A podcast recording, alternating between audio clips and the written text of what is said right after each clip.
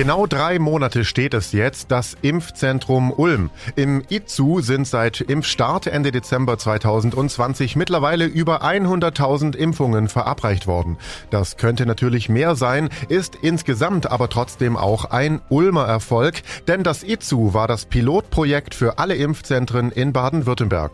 Unter den vielen engagierten Mitarbeiterinnen und Mitarbeitern, denen ein großer Dank gilt, ist auch die Ulmer Stadträtin Eva Maria Glatte-Braun. Sie arbeitet arbeitet sonst hauptsächlich im Kulturbereich. Der hat aber, wie wir wissen, zu.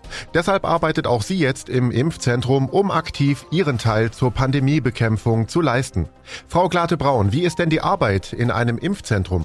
Das ist total super. Es macht wirklich Spaß und es ist auch wichtig. Wir alle wollen, dass wir wieder einen tollen Sommer erleben können, dass wir Kunst und Kultur erleben können, wieder Sport treiben können und dafür muss man was tun und deshalb arbeite ich hier. Und was können Sie zum Arbeitsklima allgemein sagen? Super Arbeitsklima, es läuft hervorragend.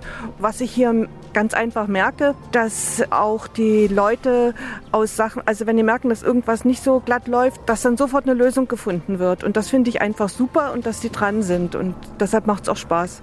Was sagen Sie denn als Stadträtin zum Ulmer Impfzentrum? Es ist super, dass wir das Impfzentrum hier in Ulm haben, dass wir in Ulm als Stadt wirklich aktiv was zur Pandemiebekämpfung beitragen.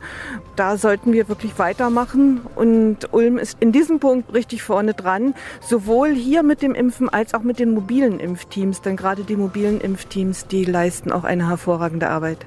Vielen Dank, Eva Maria Glate-Braun, Ulmer Stadträtin und Kulturschaffende, jetzt Mitarbeiterin im Impfzentrum Ulm. Hoffen wir, dass der Catch-up-Effekt, von dem der Gesundheitsminister spricht, bald Wirklichkeit wird und dass IZU seine Kapazitäten dann auch ausschöpfen kann.